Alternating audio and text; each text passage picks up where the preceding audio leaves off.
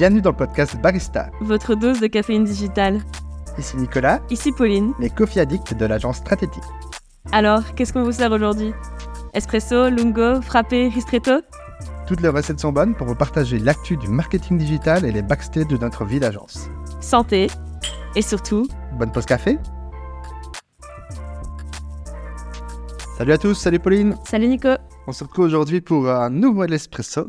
On va donc vous brosser l'actualité du marketing digital euh, qui s'est déroulé donc sur les 15 derniers jours. Et donc, euh, voilà, on voulait d'abord vous remercier par rapport au frappé de la semaine, euh, d'il y a deux semaines, j'ai fait vite.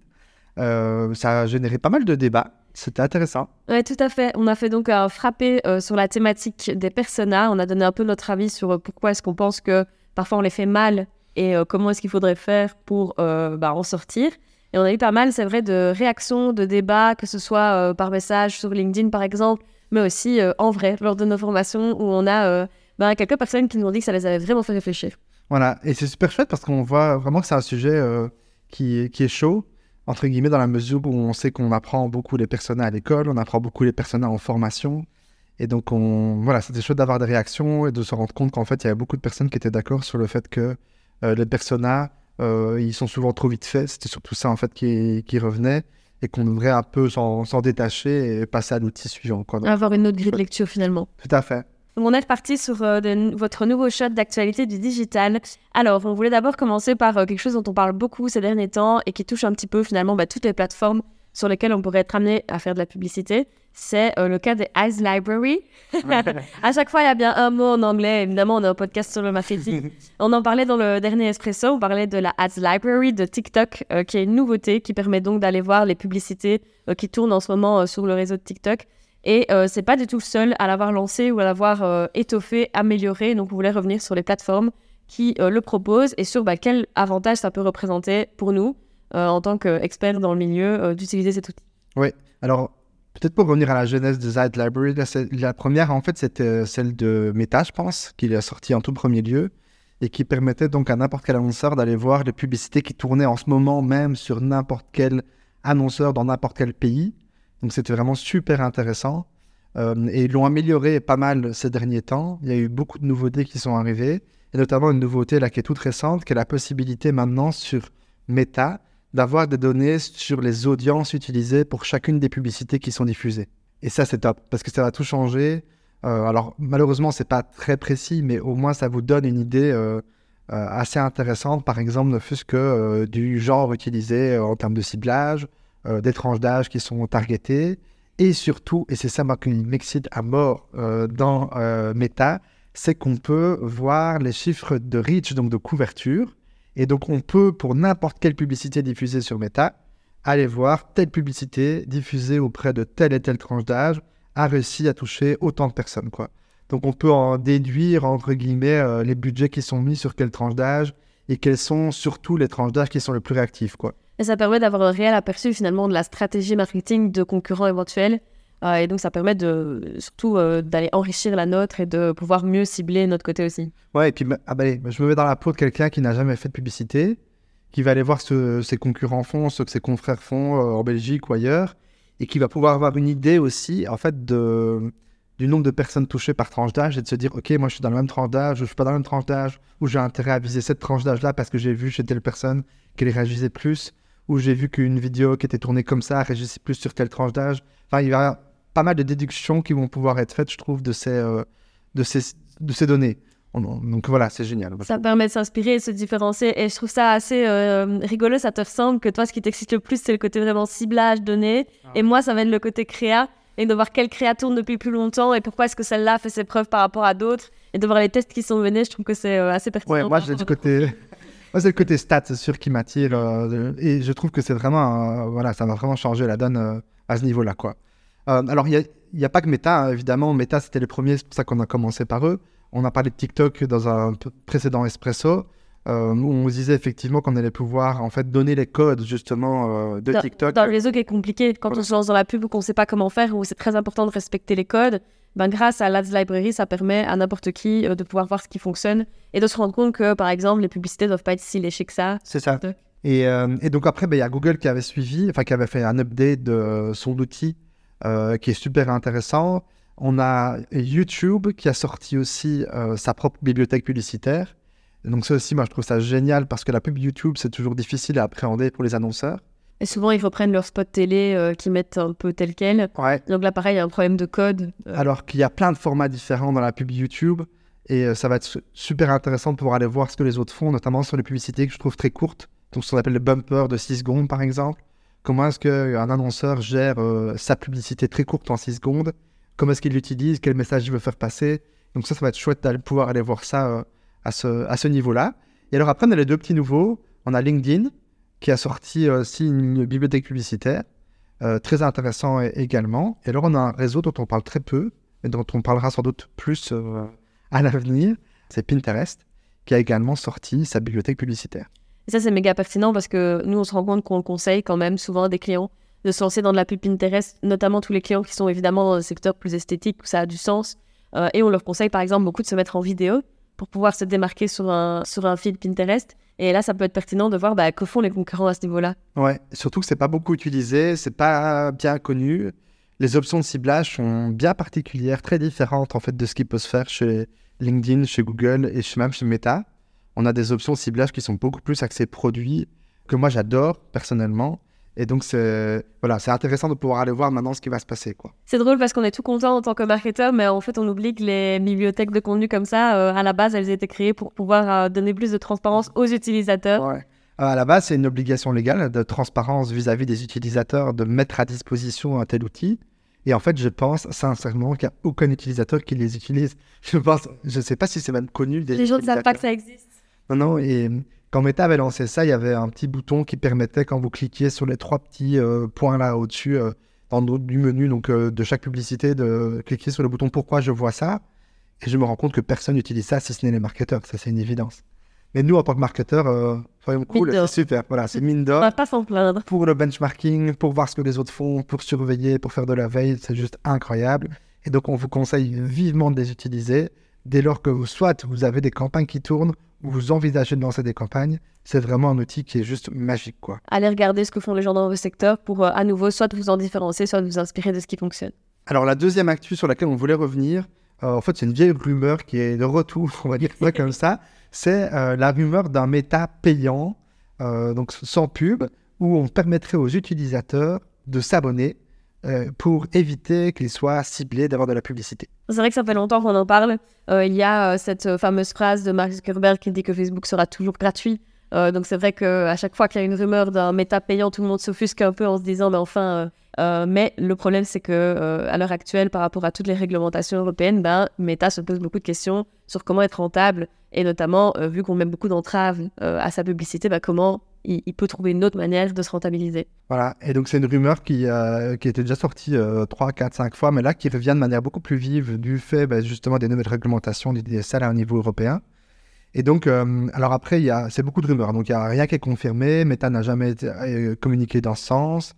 Euh, au niveau des prix, les médias genre, américains évoquent de 6 à 10 dollars par mois, mais sans aucune, on ne sait pas d'où ça vient, hein, c'est, c'est 6 à 10 dollars par mois. Donc en fait, on n'en sait rien, quoi. Euh, mais c'était intéressant de vous en parler. Pourquoi? Parce qu'on voulait faire le parallèle avec vous, avec ce qui s'est passé sur YouTube, euh, où on sait, ben, vous le savez peut-être, mais YouTube a lancé un YouTube Premium qui permet, outre le fait de pouvoir télécharger les données hors ligne, etc., de pouvoir avoir accès à des vidéos hors ligne, de euh, se passer de publicité, ou en tout cas d'en avoir beaucoup moins. Et donc, du coup, c'est très intéressant de vous en parler, parce qu'en fait, on en parle peu. Je connais personne qui est abonné, je crois. Non, et pourtant moi je suis une grande férue de YouTube, mais ça ne me viendrait jamais à l'esprit euh, de passer YouTube Premium. Ah non, moi non plus. Euh, mais voilà, c'était bien de faire le parallèle entre les deux.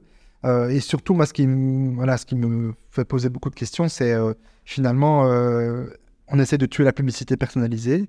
Et on voit pas que les géants, bah, YouTube en premier a mis une option en mode payer pour ne plus voir de la pub. Puis Meta, en tout cas, il y a des rumeurs maintenant qui disent qu'ils vont peut-être le faire aussi. Parce qu'en fait, je pense qu'ils n'ont pas le choix. C'est-à-dire que s'ils perdent les options de ciblage, imagine-nous si on perd nos options de ciblage dans les publicités, dans les campagnes. Euh, on a déjà été euh, fort pénalisé là, par euh, les mises à jour d'Apple, d'iOS, etc. il y a quelques années. Ça- c'est cata, quoi. Ouais, sous prétexte de protection en fait de la, vie privée, ben, on se retrouve à supprimer les données de ciblage pour tout ce qui concerne la publicité. Par contre, ces données de ciblage, elles restent collectées et utilisées par Meta pour pouvoir euh, faire fonctionner son algorithme et proposer du contenu. Donc c'est vrai que on en parlait par rapport à un post que tu as lu sur LinkedIn. Ouais, c'était un post de Théo Lyon chez Kudak qui expliquait dans un dans un post, en fait, il trouvait que c'était un, un non-sens entre guillemets de d'interdire les géants d'utiliser les données personnelles pour faire de la pub, alors que ces mêmes géants peuvent les utiliser pour leur algorithme au niveau organique. Quoi. Il y a une forme d'hypocrisie du coup parce que l'utilisateur n'est pas tant protégé que ça au niveau de ses données. C'est ça, on donne l'impression aux utilisateurs en fait qu'ils sont protégés, en fait ils ne sont pas du tout protégés, c'est juste que euh, Meta et les autres ne peuvent plus euh, faire de l'argent sur leurs données. quoi. Et en fait, on a l'impression que c'est Meta la victime, mais la victime, c'est toutes les entreprises qui utilisent Meta pour essayer de se mettre en avant, qui n'ont pas les budgets euh, de toute l'autre toute autre forme de communication plus classique, télé, radio, etc., et qui se mettent sur le digital. Et si on leur coupe cet accès-là, bah, c'est surtout eux qui vont en pâtir. Parce qu'en soi, Meta trouvera d'autres manières de se financer. Ouais, tout à fait. Même les utilisateurs, je trouve d'un point de vue utilisateur, moi je préfère, alors après c'est un grand débat, hein, mais moi je préfère avoir de la pub ciblée que de la pub non ciblée. Moi j'ai toujours dit la même chose. Quitte à avoir de la publicité, je préfère avoir de la pub qui est adressée à moi que de la pub qui m'exaspère. Voilà, après on travaille dans le marketing, donc c'est normal qu'on ait cette vision-là. Mais, mais clairement, je veux dire, euh, voilà, c'est quelque chose qui, qui va bouger. Et je pense que cette fois-ci, il y a quand même des choses qui vont bouger, parce qu'il y avait une décision de la Norvège là, dans ce sens d'interdire la publicité personnalisée. On en avait parlé aussi, je pense que euh, en Norvège, on allait devoir demander, enfin, Meta allait devoir demander le consentement des utilisateurs avant de pouvoir utiliser leurs données. Donc on voit quand même que ça bouge. Oui, puis Meta vient de lancer de toute façon un abonnement payant pour euh, être vérifié. Euh, comme l'a fait X avant, avant lui. Et donc l'abonnement payant est en train de s'installer dans la tête de certains utilisateurs. Pourquoi pas l'extrapoler jusqu'à euh, avoir un abonnement sans publicité. En tout cas, on voit qu'ils diversifient leurs sources de revenus. Donc, euh, a priori, peut-être que cette fois-ci, ce ne sera pas que une rumeur. Quoi. On en reparlera le jour où... On garde un œil où ça sort.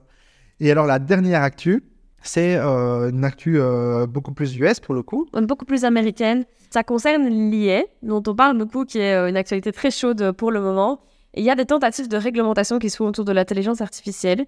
Euh, donc il y a huit entreprises. On vous mettra le lien pour que vous puissiez aller voir les noms exacts de ces entreprises. Des entreprises qui cherchent à développer euh, du coup des outils d'intelligence artificielle qui se sont engagées auprès de la Maison Blanche à sécuriser euh, tout ce qui concerne le contenu créé par intelligence artificielle. Voilà, maintenant dans ces boîtes, il y a quand même des bons noms. Hein. Il y a Adobe, il y a Salesforce, il y a Nvidia, enfin il y a quand même IBM, il y a quand même des, des gros noms entre guillemets, des grosses entreprises qui effectivement se sont engagées à plusieurs choses et euh, notamment à faire euh, auditer, si j'ai bien compris, en fait, leur code et leur euh, intelligence artificielle par des experts indépendants, quoi.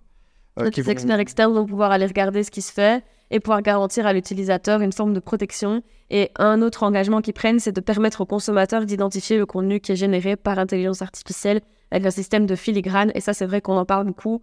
Euh, de pouvoir faire la différence entre un contenu euh, qui est authentique et un contenu créé par l'intelligence artificielle. Ouais, dans l'enseignement. C'est un grand enjeu. Bah, dans l'enseignement, là, récemment, bah, depuis euh, déjà mai, juin, là, j'ai la chance de pouvoir relire quelques défenses de travail de fin, fin d'études. Et c'est vrai que ça, on se pose la question maintenant légitime de savoir si l'IA a pas aidé les étudiants, en certains sens, à rédiger des, des contenus et qu'est-ce qu'il faut faire, quoi. Euh, moi, j'ai un avis bien tranché sur le sujet. Je pense qu'il faut vivre avec plutôt que d'essayer de le combattre. Mais euh, après, on voit vraiment que c'est un sujet qui est, brûlant. Quoi. Et donc, je pense que cette idée de filigrane, ou en tout cas de la possibilité de pouvoir euh, savoir si ça a été décrit ou pas, ce serait beaucoup plus transparent pour tout le monde. En tout cas, on est au plein milieu d'une tentative de cadrage au niveau de l'intelligence artificielle. Donc, on, garde un œil dessus pour voir. Tiens, qu'est-ce qui pourrait sortir comme forme de réglementation Sachant que je pense qu'on est un peu tous dans l'inconnu, on patauge, on ne sait pas à quoi va ressembler la suite. Voilà, mais on aura le temps, on a envie, on en reparlera parce que ça va encore évoluer. Et je pense que le, sujet, en tout cas, est brûlant. Et donc, euh, ce serait intéressant qu'on y revienne euh, une fois qu'on y verra un petit peu plus clair. Dans tous les secteurs, c'est quand même assez pertinent euh, d'y garder un œil. Tu parles d'enseignement, le marketing, mais il n'y a pas que ça. Non, non, bien sûr. restons attentifs. Voilà. Et alors, la dernière chose de cet espresso, c'est ce qui nous a marqué ici dans les 15 derniers jours au niveau digital. Euh, alors, vas-y, Pauline. Hein. Eh comme je le disais tout à l'heure, moi, en tant que grande fan de YouTube, je ne pouvais pas ne pas parler de cette deuxième édition du GP Explorer euh, qui a eu lieu tout récemment et qui a battu tous les records. Euh, c'était déjà le cas pour la première édition du GP qui avait été organisée par Squeezie, qui avait battu le record de viewers connectés simultanément sur Twitch avec un million d'utilisateurs. Quelques temps après, ce record avait déjà été battu par le Eleven All Stars. Ouais, quelques jours après, je pense. Il était tombé très très vite ce record, je pense. C'est 1,1 million et maintenant, euh, ça y est, on l'a encore surpassé avec 1,3 million d'utilisateurs. Donc, il faut savoir que le GP il est diffusé sur une plateforme tout à fait à part, c'est sur Twitch. Euh, donc, ça veut dire que c'est aussi des gens qui sont rendus là exprès. Donc, il y a un vrai phénomène qui se passe, d'autant qu'il y avait 60 000 personnes sur place également. C'est dingue. Donc euh, c'est clair qu'il se passe quelque chose et il n'y a pas beaucoup de médias euh, traditionnels, je pense, qui peuvent se targuer d'avoir de tels chiffres. Ah ouais. Mais c'est vrai que c'est quand même euh, impressionnant de la part de quelque chose de très niche et euh, connecté à l'univers d'Internet. Et donc moi, je pouvais que saluer, évidemment. Ouais. Euh, après, euh, c'est un peu hypocrite parce que je n'ai pas du tout regardé le GP euh, à titre personnel. Je l'ai suivi sur les réseaux sociaux parce que le sport ne m'intéresse pas euh, en tant que tel. Mais j'admire et, et je trouve que c'est vraiment une initiative dingue. Et moi, j'a- j'allais dire, en fait, j'ai l'impression qu'on en a moins parlé cette année. Moi, personnellement, j'ai juste été voir sur. j'ai regardé sur TikTok qui avait gagné. Bon, si Sylvain a gagné. Alors, je voulais savoir si Sylvain avait gagné. C'est normal. Reconduit son titre Il n'y avait pas l'effet d'annonce que tu as eu pour le premier, et Ouais. C'est logique. Et d'ailleurs, c'est pas pour rien que Squeezie a dit lui-même qu'il en ferait trois. Ouais. Euh, je pense pas qu'il a envie que ça s'essouffle euh, en termes de d'essais, euh, voilà, de nouveautés. Euh, maintenant, ça dépend aussi de ce que tu suis ou pas. Moi, comme je suis toujours dans la salle YouTube, évidemment, je n'entends parler que de ça depuis des mois. Je savais quelle date c'était, et j'ai tout suivi en, en direct live. Mais c'est vrai qu'on en entend moins parler. Ce qui est très dommage, c'est qu'on entend beaucoup parler à cause d'un accident qui a eu lieu entre deux coureurs. Je sais pas si on dit coureurs dans le milieu, mais voilà, on va les appeler comme ça. Deux pilotes. Euh, deux apprentis pilotes, deux youtubeurs en tout cas, euh, Maxime et Manon. Et il y a eu beaucoup de sexisme euh, sur Manon parce qu'elle serait responsable de l'accident. Donc c'est un peu dommage qu'on en parle beaucoup pour ça. C'est pour ça que moi je voulais en parler plutôt pour l'aspect statistique et chiffres parce que ça reste une super réalisation au-delà de tous les petits dramas qui peuvent se passer. Voilà. Et alors, moi, ce qui m'a marqué, euh, alors, c'est pour le coup, c'est un truc bizarre, mais j'ai- j'aime bien suivre les influenceurs, euh, entre guillemets, un peu spéciaux euh, sur les réseaux sociaux. Sa passion pour les influences. Ah oui, j'adore. Et là, je voulais parler de Claude Luisier, que certains d'entre vous connaissent peut-être. Il est plus connu sur euh, Luisier l'affineur. C'est un gars qui est suisse et qui en fait fait des dégustations de fromage dans sa cave. Mais c'est juste incroyable dans la mesure où ce gars a des euh, millions d'abonnés. Sur TikTok, il a 1,5 million d'abonnés. Et je voulais vous parler d'une vidéo qui est sortie il y a quelques jours où en fait son fils, qui est un autre influenceur, qui est The Names, qui est plutôt lui dans le développement personnel, le remplace si tu veux et dit euh, est-ce que euh, donc le, le titre de vidéo c'est est-ce que mon, mon fils va tenter de me remplacer? Et on voit son fils qui essaie de faire une dégustation de fromage. On se rend compte que c'est beaucoup plus compliqué que en fait euh, juste euh, manger un bout de fromage qu'il y a vraiment des choses à dire sur le fromage que c'est vraiment un métier. Et euh, dans la vidéo euh, il y a son père qui lui dit Ah, tu vas voir celle-là elle va faire 200 000 vues. Résultat quatre jours après elle fait 2,5 millions de vues sur TikTok pour un délire à la base où c'est son fils qui passe derrière la caméra et qui va tester un fromage à sa place quoi. Et de manière générale ce que je voulais dire par rapport à ça, c'est qu'en fait, c'est complètement fou. Et moi, j'aime bien ce genre d'influenceurs-là qui ne cherchent pas en fait à être influenceurs, qui maintenant le sont et qui assument leur statut, qui en jouent, etc. Mais qui à la base étaient juste euh, fans ou passionnés par quelque chose et qui se sont dit, euh, je vais en faire des vidéos, quoi. Et donc, je trouvais ça intéressant de mettre ça en lumière. Euh, et d'ailleurs, on pourrait en faire une rubrique où je remets chaque fois en lumière un autre. Parce que j'ai du perleur, j'ai plein d'influenceurs atypiques dans, dans, dans, dans- dans mes réseaux sociaux. Et donc voilà, je voulais vous en parler. Allez voir, c'est incroyable. Ils viennent lancer un calendrier de l'avant d'ailleurs du fromage. Vous pouvez le commander. Vous recevez un- un- une boîte avec un fromage à déguster par jour. Mon rêve. Voilà, juste, juste fou quoi. C'est vrai qu'on va te parler de, pour le coup, de grandes personnalités d'Internet avec le GP, et là, on tombe dans toute autre chose avec euh, des personnalités qui sont, euh, pour le coup, bah, comme tu le dis, juste des passionnés qui ont voulu parler d'un sujet précis et qui se sont retrouvés connus autour d'un sujet. Moi, je trouve ça bien parce qu'on sort des codes, en fait, qu'il y a pu y avoir avant dans tout ce qui était un peu influence, où euh, les garçons faisaient du gaming et les filles faisaient euh, de la beauté. Et on voit qu'on se diversifie et qu'il y a tout type de personnalités qui, qui ressortent, et avec, euh, je, je pense, en tout cas, une démarche qui est beaucoup plus authentique euh, qui n'est pas lié au fait de vouloir être influenceur, ce qui est un peu un rêve illusoire. Euh, c'est trop chouette de suivre euh, des comptes diversifiés comme ça. Donc ouais, on vous en recommandera sans doute euh, à l'avenir. Allez, nous- de vous laisser, de vous laisser avec votre petit café. Et nous, on se retrouve donc prochainement pour un nouveau podcast. À bientôt À bientôt.